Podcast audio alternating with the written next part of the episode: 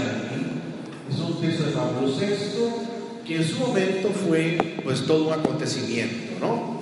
Recogía las conclusiones de un sínodo y además Evangelii Nunciandi pues viene a ser como el aterrizaje en la práctica pastoral del concilio. Entonces, el concilio se cierra en el 65.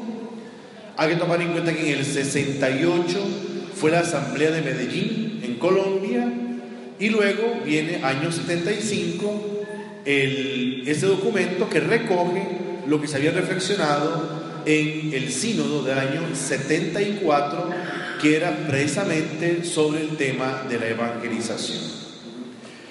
En ese documento del año 75, Pablo VI dice, evangelizar constituye la dicha y vocación propia de la iglesia, su identidad más profunda. Fíjense que Pablo VI deja muy claro que el gran gozo y el único de la iglesia es la evangelización. De modo que descubrimos aquí ese elemento instrumental que es la iglesia. O sea, la iglesia está para. La iglesia no vale por sí misma, está justificada su existencia en función de la evangelización y en función de que la gente alcance algún día la salvación.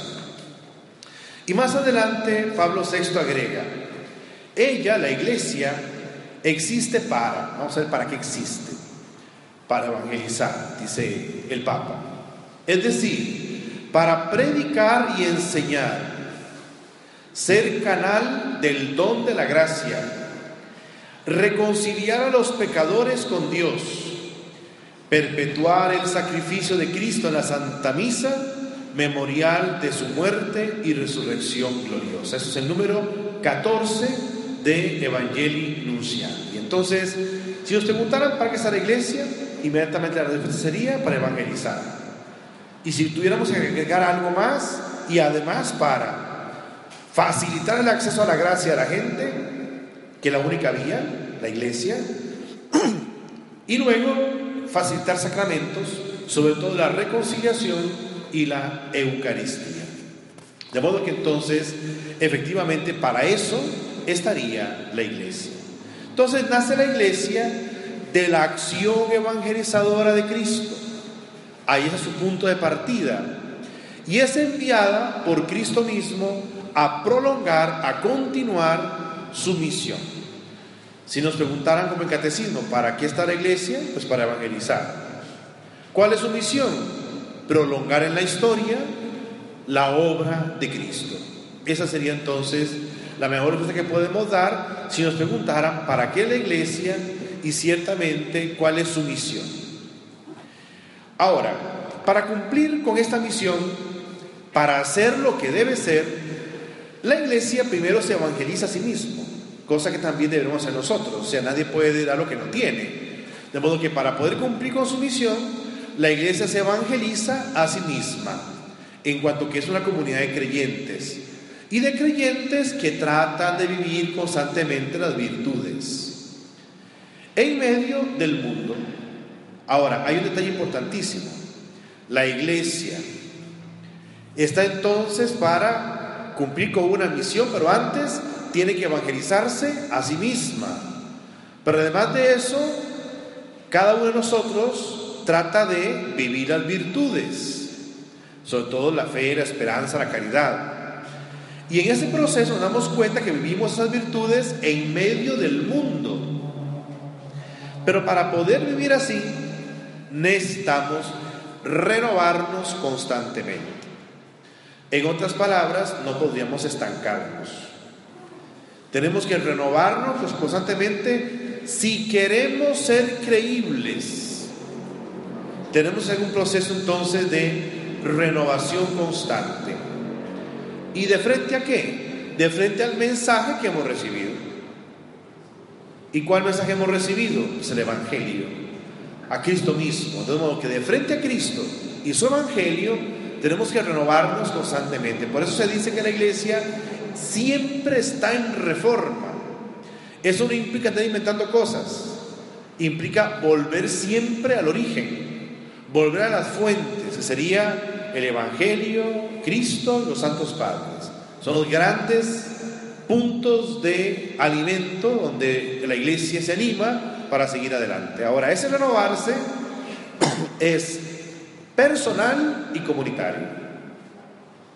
Es lo que el Papa Francisco resume en la expresión, en la expresión conversión pastoral.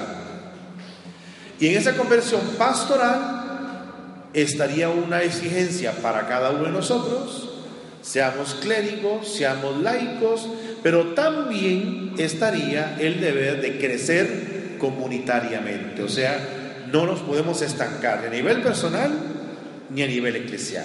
¿verdad? Eso hay que tenerlo muy presente. Ahora, esa renovación que nos lleva a la misión, la pregunta sería, bueno, ¿y dónde se hace esa misión?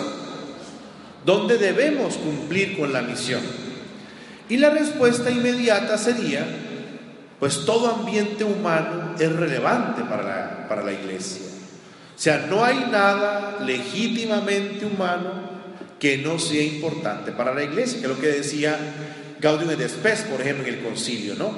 No existe nada que sea auténticamente humano que no sea del interés de la iglesia. Y ciertamente eso implicaría entonces llegar a todos en todas partes. De ahí entonces la misión, el carácter universal de la iglesia, llegar a todos en todas partes. Recuerden ustedes que la catolicidad de la iglesia tiene una triple dimensión, es todos, en todas partes, en cualquier época. De modo que entonces esos tres elementos hay que tomarlos siempre muy en serio. Tenemos que llegar a todos, en todas partes y en cualquier época, antes, hoy y mañana, ¿verdad? Esas serían entonces las tres dimensiones de la universalidad. Mejor natural. Sí, gracias. De modo que entonces habría que, habría que decir que efectivamente en esas tres direcciones tendríamos que movernos, ¿verdad? Si queremos de verdad construir la catolicidad de la iglesia, a todos, en todas partes y en todas las épocas. Hay un numerito, el número 19 de Evangelio Nunciandi, que es famosísimo, donde se nos dice a dónde tenemos que llegar. Hemos dicho todas partes, pero la pregunta sería, bueno, ¿cuáles son esas partes? Pues resulta que en, en pocas líneas, Pablo VI resume cuáles son esos lugares donde hemos de llegar con la evangelización. Dice así ese documento. Tenemos que llegar a los criterios de juicio, los valores determinantes, los puntos de interés, las líneas de pensamiento, las fuentes inspiradoras y los modelos de vida de la humanidad. Imagínense. Ahí tenemos que llegar. Otra vez criterio de juicio, valores determinantes, puntos de interés, líneas de pensamiento, fuentes inspiradoras y los modelos de vida de la humanidad. Con solo lo último, imagínense ustedes, los modelos de vida de la humanidad. ¿Y a cómo andamos ahorita? ¿Verdad? A cómo andamos ahorita, realmente sorprendente a veces. Hay cosas que pasan que para uno son realmente sorprendentes. Les cuento una anécdota de ayer y hoy. Dan el premio del Oscar a la mejor película ayer. Hago un comentario cualquiera, que me parece que la película, si no hubiera sido anticatólica, no, no, no hubiera ganado. Ustedes no se imaginan la, la novela toda la noche y hoy. Ha sido una historia, pero que a mí me sorprende es el odio impresionante que se nota. Nada les voy a poner, les voy a leer el último mensaje que recibí hace unos minuticos, hasta les saqué copias porque es de antología. Vean, dice, Ya se me perdió. A ver, ¿qué se me hizo? Ya les digo, ya les digo porque esto es la esencia. Este mensajito, el último, dice así. Es un tal usuario de Facebook, no, por el nombre. Y resulta que dice, vas a morir maldito. Ustedes los padres son unos infelices. Ojalá se mueran todos, escorias, demonios, deben morir. Ahí son todos. Ese es, uno de un montón. Todo el día. De modo que entonces, y aquí en Facebook, en Twitter, y de, feria pusieron esto en, en CRO y lo que yo comenté, o sea, era increíble. O sea, un comentario que usted duró, yo, yo duré poniéndolo 10 segundos, hacía una aventura. CRO, mundo no sé qué, este, la prensa libre, una cosa sorprendente. Y los comentarios van por esa onda. De modo que entonces uno dice, bueno, ¿qué es lo que está pasando? Yo luego expliqué lo que yo quería decir con esto. Imagínense que es una película que se refiere a los abusos de los pederastas en Chica, en Boston. Y resulta que lo que yo digo es, está muy bien que haya habido una denuncia de esto y que se haya corregido como se corrigió. Pero este, el problema es que este hecho pasó hace 15, 18 años y la película da la impresión de que pasó ayer. De modo que no hay ningún tipo de referencia al hecho de que las cosas hoy son diferentes, de que en la iglesia se vive una, una política de tolerancia cero y que además de eso, a veces se les va hasta la mano, porque las acusaciones que son acusaciones falsas, igual les va horrible y nadie luego rezarse el daño. Y finalmente, este, hay que decir que este, hay también una, una nueva manera de enfrentar los problemas, distinta a la de antes. Antes la idea era como tapar un poco, tratarlo internamente y nada más. Hoy día no. Y nadie, no hay ni una sola institución en, la, en el mundo que ventile esos, esos temas tan en público, excepto la iglesia. No lo hacen las familias, no lo hacen los scouts, no lo hacen las iglesias evangélicas, no lo hacen los educadores, nadie. La iglesia sí, pone todo así para que lo vean. De modo que entonces, esas reacciones son a las, que, a las que me refiero. O sea, digamos, ¿qué es lo que está pasando en la vida de la gente para que haya un odio tan visceral? No es que sea yo, es lo que representa. Una vez en una mesa redonda que hubo en la una, fue un día después de que yo había estado entrevistado por la Nación, que salió una plana entera con una foto como una cuarta, y resulta que yo fui el siguiente a una, a una mesa redonda. Y una, una, persona, una, mujer ahí, se dedicó a despotricar contra la entrevista. Pero vean qué detalle, nunca supo, nunca se dio cuenta que la entrevista era yo. Nunca me asoció. Y no se refirió ni un solo momento a lo que dije. Ella estaba enojada porque el que había hablado era hombre, cura y representante de una estructura patriarcal, decía ella. ¿Qué dije no importa? Eso es lo único que le importaba. Y que no, no, no tenía por qué andar hablando de soy in vitro. Eso es lo que le tenía enferma. ¿Qué dije? No le importa.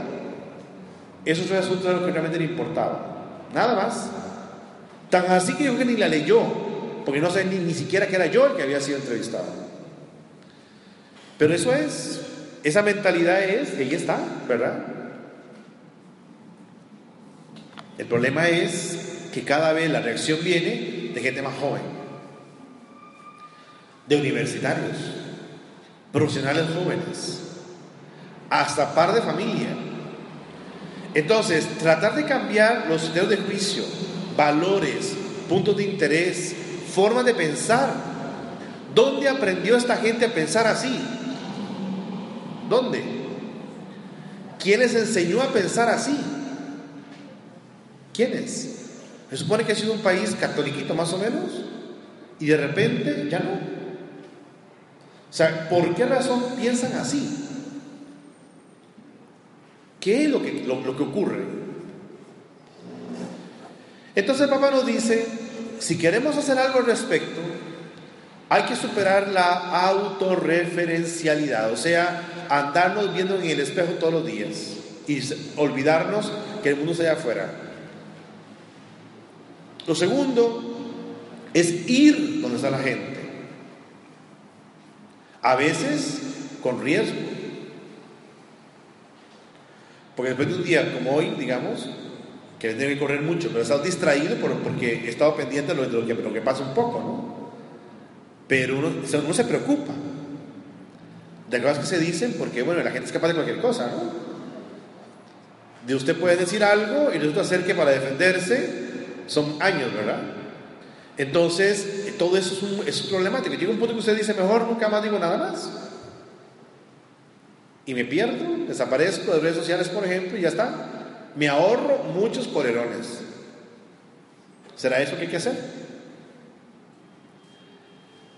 Porque entonces en general es mejor darse cuenta de que, claro, es mejor que se calladito muchas veces. Y eso de ir y buscar gente, y meterse en el ambiente de ciertas gentes, es complicado. Y que para evitar problemas mejor ni me arribo. Mejor ni busco a cierta gente. ¿No? Bueno. También nos pide el Papa en ese documento ir más allá a lo que él llama el drama de nuestro tiempo.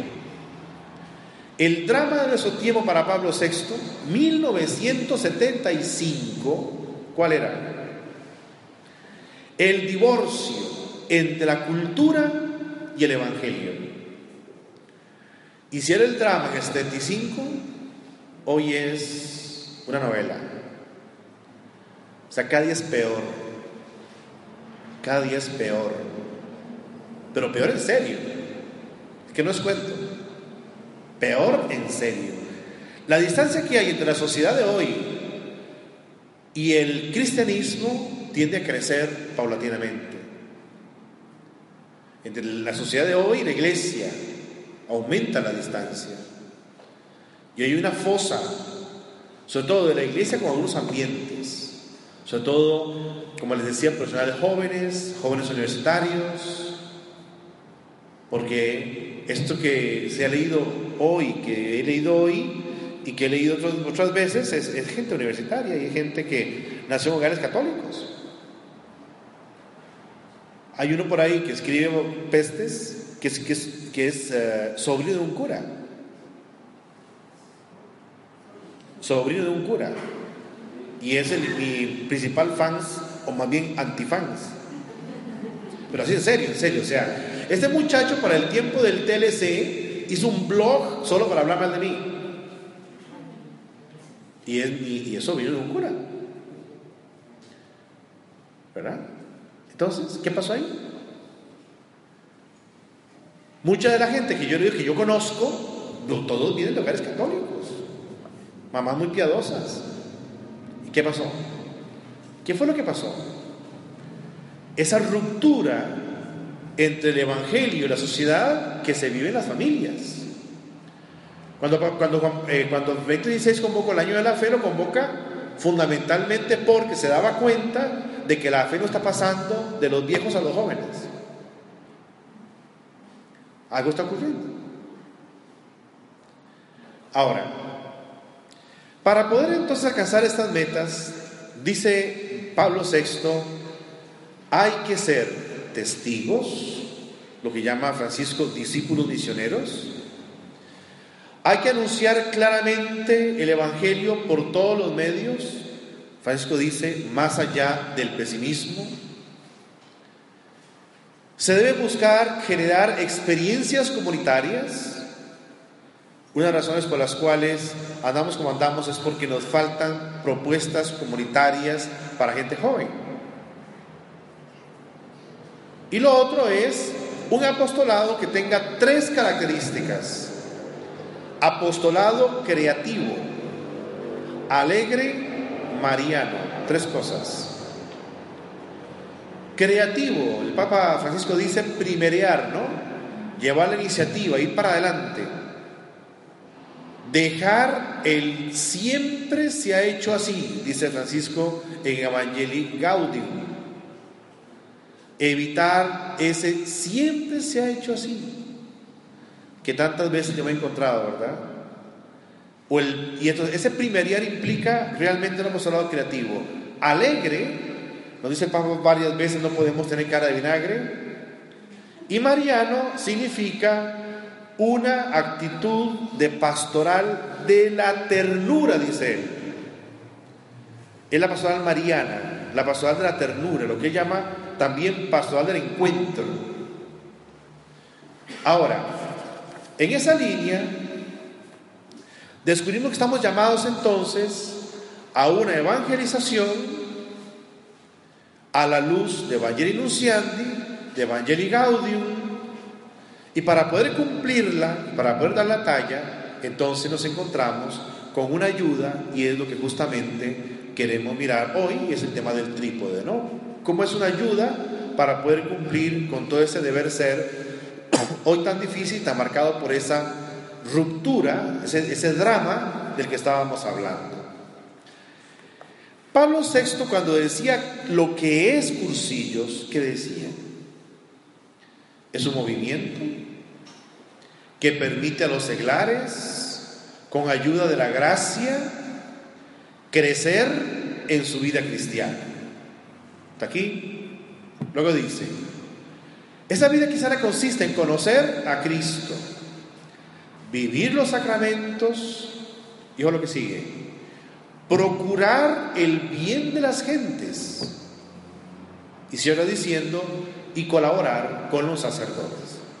Pero la parte que más me interesa de esa manera de ver de Pablo VI es procurar el bien de las gentes. Esto me parece a mí que es fundamental porque justamente lo que estamos viendo afuera es que la gente está sumida en el mal y cada día peor. Y eso de cada día peor no es que quiero ser pesimista, es que es la, realidad, es lo que uno percibe constantemente. Sobre todo cuando uno recibe durante ciertos días aguaceros, por lo que uno opina, en algún momento. Por ejemplo, yo tengo un hermano que trabaja en cosas de política y, manejan imágenes de, gente.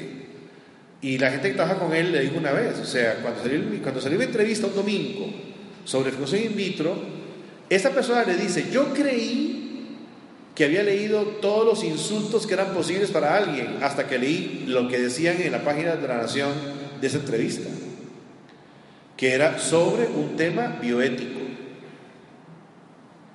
Entonces uno dice, bueno, así está la cosa. Esa es la realidad, ¿no? Monseñor Herbaz decía acerca de cursillos, es un medio para que quienes se acercan crezcan en santidad, esto es, vida de gracia consciente, en continuo desarrollo y crecimiento. ¿Para qué? Vamos a la expresión central de lo que nos dice Monseñor Elvaz.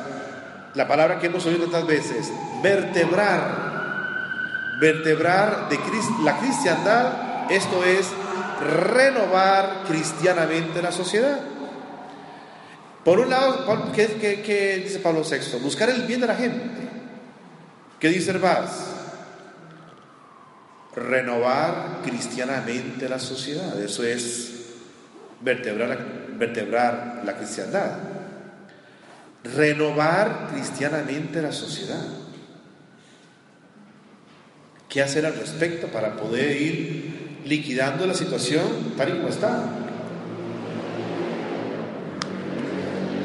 Eso implicaría entonces ser fermento en los ambientes, ¿Quién sabe si lo estamos siendo?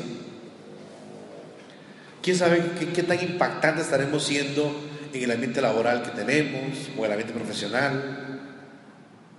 ¿Quién sabe? ¿Quién sabe qué tan, qué tan eficaz estaremos siendo en el barrio en que vivo? con la gente que trato.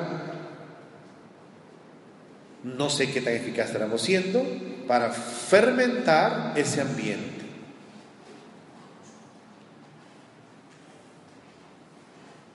desde lo fundamental cristiano. ¿Qué significa lo fundamental cristiano? Vivir la gracia. Desde ahí hacemos todo lo demás. Potenciando la vocación de cada quien. Ya sabemos que no hace falta moverse de donde estamos para poder ser fermento en medio de la masa. En el marco de núcleos cristianos, entiéndase, grupo ultrella, y finalmente con una actitud de colores. Que no solamente vivir en gracia, sino también es tener la suficiente alegría de vida para poder contagiar a los demás. Porque en definitiva, muchas veces podemos caer en dos extremos. O pensar que ya nada se puede hacer, tirar la toalla, que a veces uno quisiera hacerlo, la verdad. Y por otro, la amargura de quejarse a todas horas, todos los días, ¿no? O definitivamente me voy, o me dedico a quejarme mañana, tarde y noche. No hacer nada. Qué terrible. ¿Y ahora qué? Me dijeron maldito. ¿Verdad? Y sí, uno, si se trata de quejarse, o decir, tiro todo el carajo, no se hacer nada. ¿Verdad?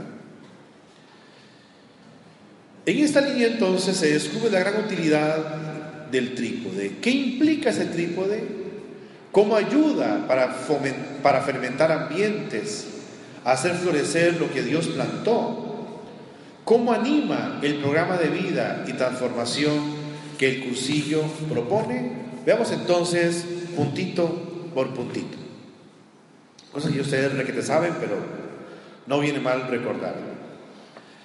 Cuando hablamos de piedad y cuando hablamos de oración, hay que partir de un principio, y creo que todos de alguna manera nos vamos a sentir mal pasando por la experiencia de preguntarnos ¿Cómo andamos con la oración? ¿Cómo andamos con la piedad? Partiendo de que sin experiencia orante, sin una auténtica vida de piedad, nadie crece ni persevera en su vida de fe. Nos estancamos. La oración, recordemos que Teresa Jesús la definía como estar mucho tiempo a solas con aquel que yo sé que me ama. La oración así entendida es requisito sine qua non para no estancarnos en la vida cristiana y no retroceder en la vida de la virtud. Para no estancarnos y para no retroceder, que sería lo otro, ¿no? Que también nos puede pasar. Que de repente salen aquí de un cursillo, pasa muy bien dos 15, eh, dos 15 días y de repente a la semana tercera algo no hace el clic que yo esperaba y voy para atrás con el cangrejo. Yo eso lo vi mucho, no tanto aquí, sino más bien yo lo vi en jornadas. Yo en jornadas fui asesor también como 10 años. Y en jornadas yo observé eso muchas veces. El que entraba a jornadas y estaba pues más o menos, llegaba, hacía la jornada, terminaba la jornada, eh, ok, parecía con cara de ángel cuando salía le duraba la semana y luego se venía en picada libre hasta el subsuelo, peor de que donde estaba. ¿Por qué? ¿Qué falló ahí? Justamente ese, ese esfuerzo que debió sostener de mantener una vida de oración decente.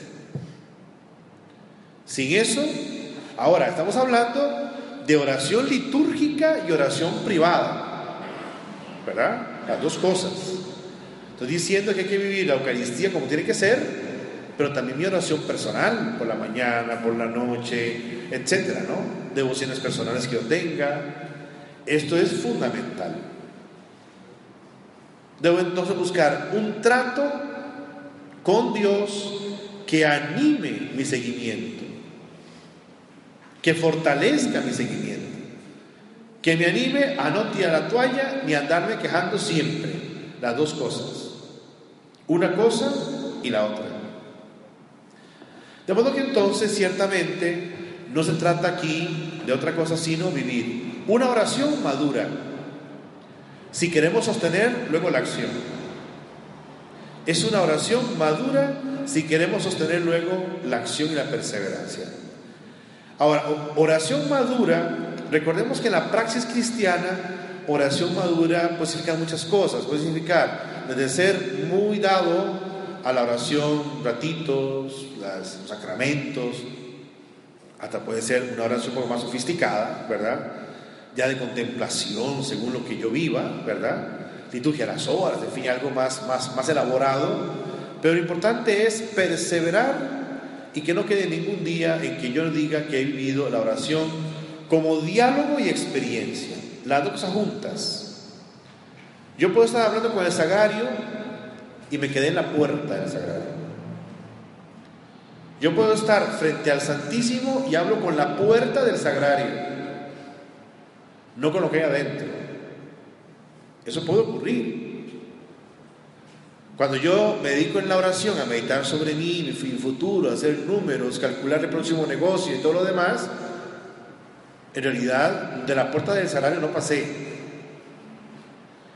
Debo animarme a ir más allá, de tal manera que se convierta aquello en un verdadero diálogo amoroso con quien yo sé me ama. En otras palabras, tener experiencia de la ternura de Dios. Amarle y sentirme amado. De modo que es pasar esa puerta y encontrarme a alguien con quien yo puedo realmente dialogar. Entonces, eso es muy importante tenerlo muy claro porque la oración se puede convertir perfectamente en un monólogo. Hablo conmigo mismo, hago mis planes y nada más, pero no logro ir más allá. Eso en cuanto a la piedad, en cuanto a la oración. Obviamente hay un principio de la oración que dice lo siguiente. A más oración, Dios es más Dios en mí.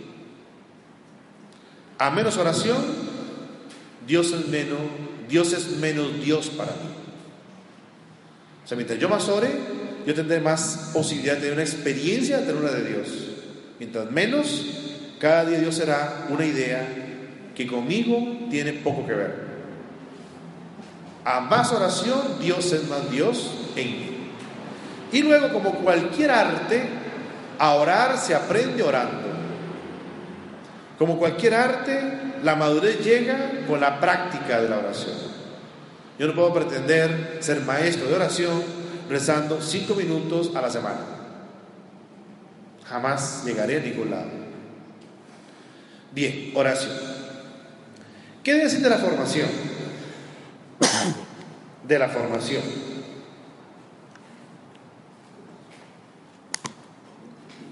En el año 68, Pablo VI dijo, ha llegado la hora del laico 1968, casi 50 años, y a la hora de las horas, esa hora no ha llegado. ¿Por qué no ha llegado la hora del laico? Porque los laicos no se la creen. Y los curas son muy necios. Las dos cosas. Entonces es muy importante retomar esa idea. Francisco lo ha dicho varias veces, lo ha recordado varias veces. Es la hora del laico. Y el laico debe creerse ese dato y los sacerdotes tenemos que aprender a darle al laico el lugar que le toca en la iglesia, porque hemos insistido muchas veces en que el laico tenga un rango de niño grande, que tiene que pedir permiso para todo, que tienen que pedir permiso para todo, hasta para reunirse y rezar el rosario. Como los laicos no conocen el Código de Derecho, el Código de Derecho dice que es un, es un derecho de laico las iniciativas apostólicas y no tienen que pedir permiso a nadie, excepto que sea ya un asunto muy formal, masivo, donde ya de verdad sea conveniente presentar la idea al obispo o al párroco. Hay una cosa que se llama grupos Betania, es en las casas que giran en torno al Evangelio del último domingo. Y la gente a veces no lo hace porque si el padre se entera, ¿de ahí qué me importa que se entere? Nos reunimos a leer el Evangelio y a conversar sobre el Evangelio. ¿Cuál, es el problema? De modo que entonces no podemos ponernos siempre a reducir al laico a un niño grande. La adultez les llegó al laico hace mucho tiempo, según esto. Es la hora del laico. Y parece que no. Y casi 50 años y parece que no. Y seguimos todavía pensando que el laico en la vida de la iglesia está puesto ahí solo para hacer turnos, organizar rifas y vender tamales. Y así no es la cosa. ¿Verdad? Ahora, es la hora del laico, pero para eso, para transformar en praxis eso, hay algo fundamental y es que el laico sepa dar razones de su fe y de su esperanza. Que sepa decir por qué cree, por qué espera. Que sepa explicarlo.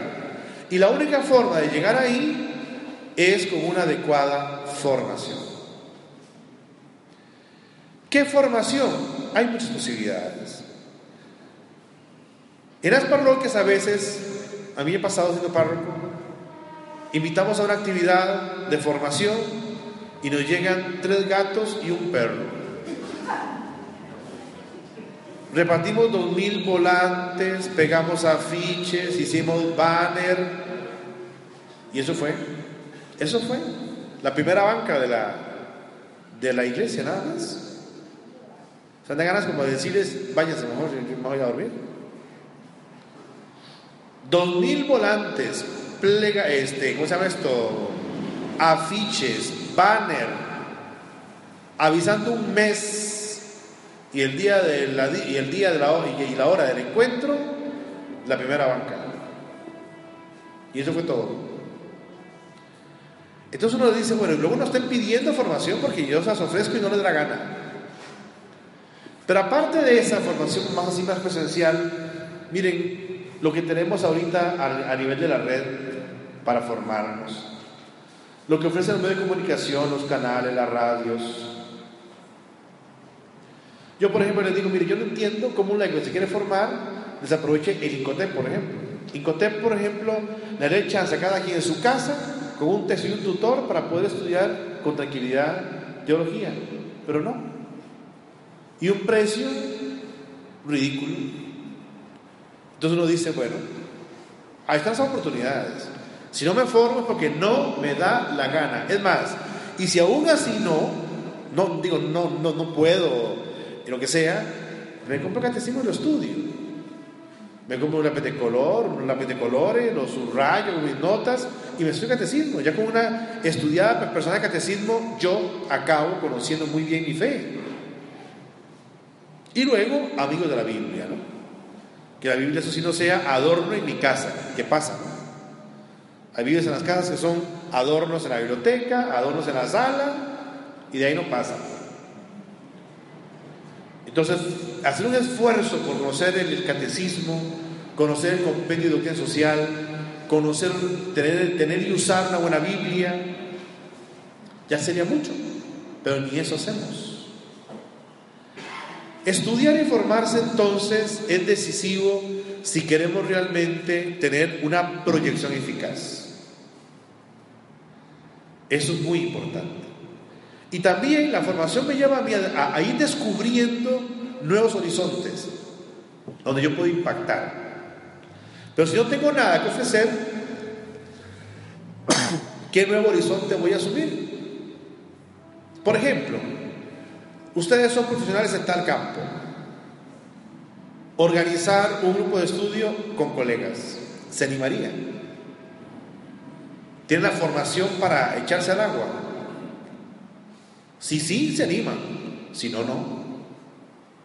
No hay un horizonte nuevo ahí. Por ejemplo, el tema de redes sociales, ahora que hablábamos de lo que, de lo que ha pasado hoy. ¿Usted nunca ve católico defender a los curas? Ni a la iglesia, ni a nadie. Laico, ¿verdad? Son poquititicos. Cuando ustedes leen ante un pleito que se arme a veces en, redes sociales a un católico defendiendo a la iglesia, ustedes dicen, oh por Dios, ¿qué es este milagro? No, no, nadie. O no les gusta ese tipo de actividad o no saben qué poner, entonces mejor desaparece. Si hay información, hay nuevos horizontes también de posibilidades. Si no hay información, se va cerrando. Porque ¿qué voy a dar si no tengo nada que dar? Si no tengo formación, ¿qué voy a dar? De modo que entonces es muy importante darme cuenta de que en la medida que estudie y me forme, voy a descubrir también nuevos horizontes a nivel apostólico que puedo asumir. Si no, mejor me quedo quieto y no hago nada porque para las tonteras mejor me quedo en la casa. Entonces es muy importante tratar de darnos cuenta de que efectivamente la formación también abre espacios. Y algo importantísimo además, la formación tiene que ser mínimamente sistemática. O sea, yo no puedo andar leyendo de todo en desorden. Hoy leo un libro de Biblia, mañana otro escatología, el otro día me leo un libro sobre San Juan, el otro día me leo, un libro sobre los demonios y ahí voy. Un collage de temas, ¿verdad? No, no, en orden. Ir en orden. ¿Verdad? hasta con Sagrada Escritura, en orden. Primero una introducción, luego geografía bíblica y luego voy con los libros, los voy escogiendo y los voy estudiando en bloques. Pero yo no puedo hacer revoltijos, entonces es un problema, ¿verdad? Yo a veces me encuentro gente en, la librería que me dicen, padre, vea qué lindo que me voy a comprar. Y andan libros y ustedes dicen, digo, pero ¿para qué? ¿Para qué eso? ¿Verdad? Un libro sobre la no sé qué, de la, no, sé qué, de la aparición de no sé dónde, un libro de los, los ángeles de los demonios, otro libro sobre el New Age, no sé qué, otro libro sobre eh, la exégesis del, texto hebreo de Isaías, ¿verdad? ¿Para qué quiere eso? Lo mejor devuelva todo eso. Y eso señor el, el, catecismo, no padre, bueno, empezó por ahí. Usted eh, tiene alguna introducción bíblica a su casa, una introducción buena que lo ubique. No padre, bueno, cómprelo. ¿Y qué Biblia tiene? La Reina Valera 1931. No leo que la vote porque de veras, pero consígase algo más decente. Y ya está. Y empezar en orden, mínimamente en orden. Eso es muy importante, por etapas y en orden. Y nos queda finalmente el tema del apostolado, el tema de la acción.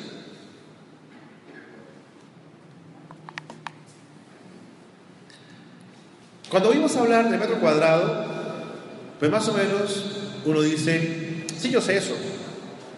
El tema es cómo lo manejo. Yo sé eso, pero ¿cómo lo manejo? Si yo pasara ahora una, una, hojita y la pregunta es esa, ¿cómo manejo el metro cuadrado? ¿Qué pondríamos ahí? ¿Verdad? Y peor aún, si lo que hay que poner es una acción concreta. Estoy haciendo esto. Para enfrentarse al metro cuadrado hay que enfrentarse a él con innovación constante. Hay que innovar. Hay que innovar. Porque los de la acera de frente innovan constantemente, por eso están arrasando. Innovar. Innovar significa tener cabeza para pensar y planear y voluntad para hacerlo planeado y no quedar en pura paja. Son las dos cosas. Cabeza para pensar lo que voy a hacer. Y segundo, voluntad para hacerlo. Y que no me quede en buenos propósitos. Es lo primero en la innovación. Segundo, responder preguntas que la gente se hace. Porque a veces hablamos con la gente o iluminamos la vida de la gente sobre asuntos que a nadie le importan. Creo que a veces nos pasan las humilías. Hablamos temas que a nadie le importan. Los temas fundamentales están en el Evangelio, es donde eso no hablamos. Hablamos de temas que a nadie le importan. Entonces la gente se está viendo ciprés, se duerme, se acomodan en la banca mil veces, ¿verdad? Cabecean. Y claro, están hablando de cosas que a nadie importa. ¿Verdad? La perijóresis de la Santísima Trinidad. ¿Algún día ustedes han sentido una urgencia saber de eso? No, ¿verdad? Si yo les pego una charla a ustedes de la perijóresis, ¿qué hacen? un técnico a los 15 minutos. ¿Verdad? La perijóresis. Eh, se oye como, paregórico. Bueno, es un tema que nunca nos, plantearemos como, como, urgente, como debido a muerte. Podemos vivir perfectamente nuestra vida sin saber nada de la perigóresis. Perfectamente. A, nadie le, le, va a dar un ahogo ni nada. Pero, por ejemplo, de repente puede surgir que para una familia en la misa o para un padre de familia, si sea muy importante, por ejemplo, que me hable de lo que significa la vida de fe en familia. O de repente para un joven sea fundamental oír lo que significa ser santo hoy en la universidad. O puede ser que sea decisivo que alguien le diga, a alguien le digan que para ir a misa hay que primero ir. Y a partir de ahí se descubren cosas. Entonces, igual, cuando yo hago apostolado tengo que ver qué es lo que estoy tratando de responder a la gente. Y algo muy importante es tratar de solucionarles problemas a los demás. Pueden ser problemas cristianos de su vida espiritual, pero también pueden ser problemas personales muy concretos y muy físicos. Desde el hambre hasta la soledad, por ejemplo. En ese sentido, pues el Papa nos dice, pasar la puerta de la misericordia es muy importante. Ganarse la indulgencia es muy importante. Pero nunca se les vaya a olvidar las obras de misericordia. Y en el fondo, lo que dice es, ustedes pueden decir que no pasen por la puerta, pero jamás dejen a una persona tirada en el camino. ¿Verdad? Ahora, de esta forma, innovando, respondiendo preguntas, solucionando problemas, uno va mostrando la belleza del cristianismo. Un cristianismo además creíble y significativo. ¿Verdad? Un cristianismo significativo es aquel que me sabe algo, que impacta de alguna forma, porque si no, no pasa nada. ¿Cuánta gente nos hemos encontrado en la vida en que uno dice, ¿usted es ateo? Sí. ¿Y no ha pensado ser cristiano? No. ¿Y no siente como que algo le falta? No. Pues es como mi abuela, olvídate. Agria, aburrida, espantosamente vio su fe. Así no. Si es eso, como estoy, estoy pura vida. No significativo. No entusiasmante. No responde nada. Es una viejilla amargada, insoportable, que tiene una visión castigadora de Dios, que solamente le anuncia al nieto las clases de llamas que lo esperan en el infierno. ¿Y un cristianismo así? ¿Sabes de qué pueda, no? Entonces es muy importante realmente mostrar el verdadero rostro del cristianismo, entusiasmante, significativo, bello. Decía 2016 muchas veces, mostremos la belleza del cristianismo. Eso es lo que va a entusiasmar a la gente, nada más. Mostremos la maravilla del seguimiento de Jesús. Mostremos por qué razón tenemos que ser buena gente. Si yo le digo a una persona, usted tiene que ir a misa y si no va, lo llevo a la oreja, nunca le expliqué por qué tiene que ir. Sencillamente tengo miedo a que me arranque la oreja y por eso voy. Pero nunca me explicaron por qué tengo que ir.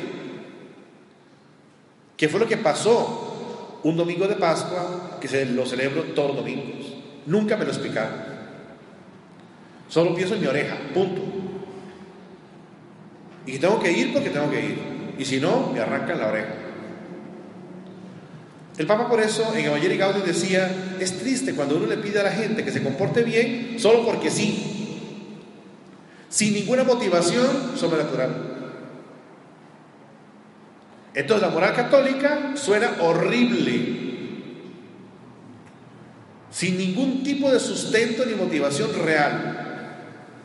Es hacer por hacer, cumplir por cumplir y listo. Y se nos olvida, es un punto que el Papa retoma varias veces en la encíclica, en la exhortación Evangelii Gaudium, cuando dice, y se nos olvida que lo esencial lo fundamental, lo que le da sentido a todo, es un dato que es el siguiente. Jesucristo, el Hijo del Padre, encarnado, muerto y resucitado por nosotros. Eso es lo que da sentido a todo y es lo que a veces nos olvida decir. Es lo que, lo que da sentido a los esfuerzos, a las luchas, a, cumplir cosas que con frecuencia tenemos que asumir. Mostrar entonces la belleza del cristianismo y tener una experiencia constantemente de ese encuentro con Él, que es el que da sentido a todo lo demás. Y eso me lleva a comunicarlo a los demás. Y cuando yo quiero comunicar algo que se sustenta en Cristo mismo, encarnado, muerto y resucitado por mí, entusiasmo a la gente. Así entonces, tendré yo un ideal brillante que puedo comunicar. Un ideal brillante que puede ser que otros quieran seguir. De lo contrario, estaremos muy mal.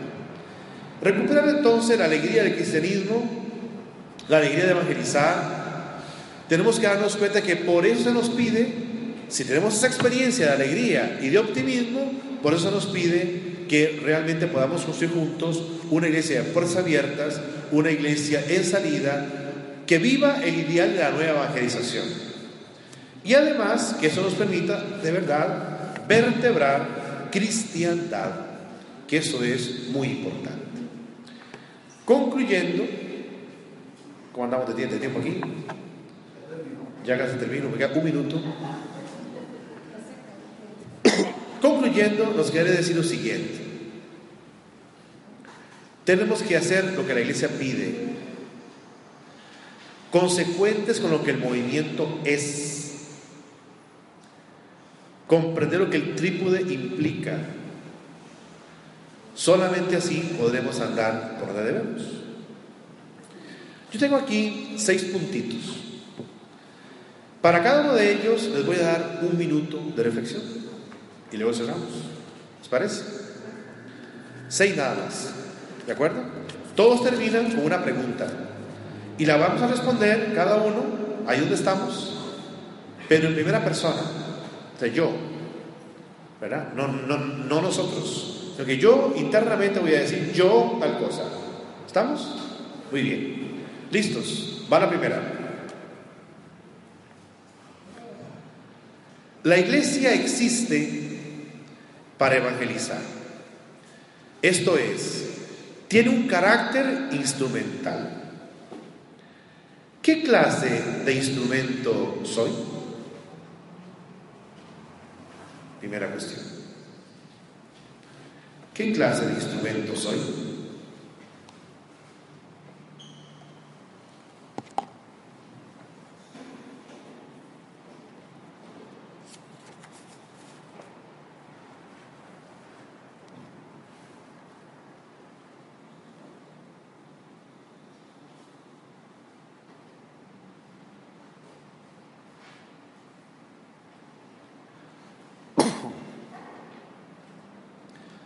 Segunda, la iglesia debe renovarse para ser creíble.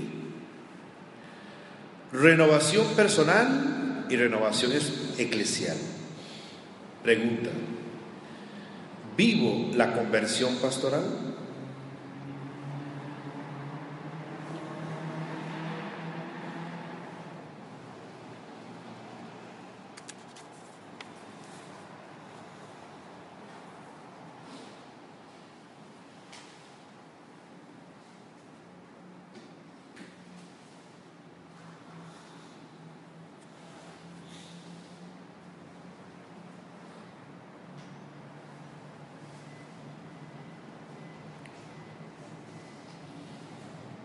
Tres, no podemos caer en la autorreferencialidad, ni como iglesia, ni como movimiento.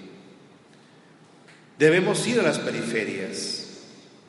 ¿Cómo lo hago?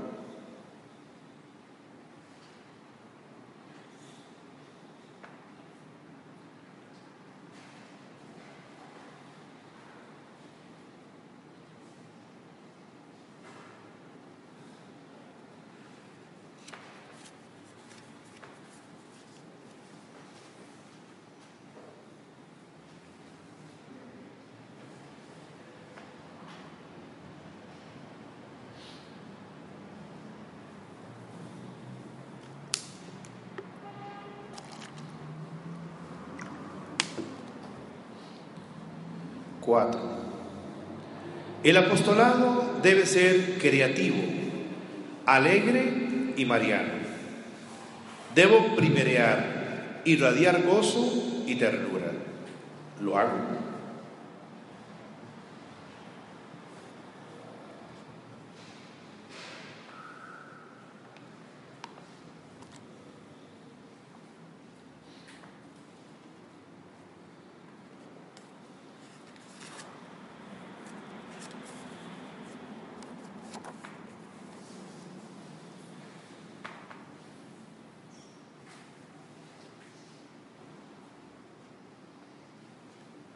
Cinco. Vertebrar cristiandad. ¿Qué es eso entre nosotros? Pregunta, ¿qué aporto?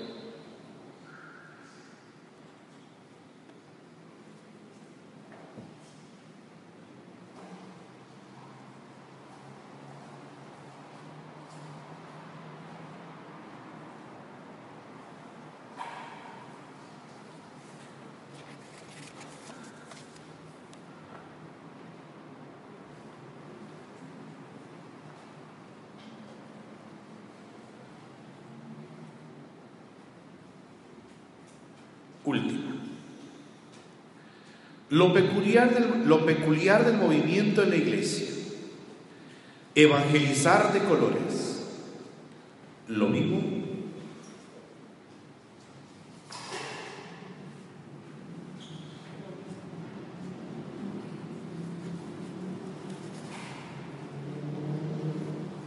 Nos ponemos de pie. Santa María, llena de gracia, Señor es contigo, bendita eres entre todas las mujeres y eres el fruto de tu vientre, Jesús.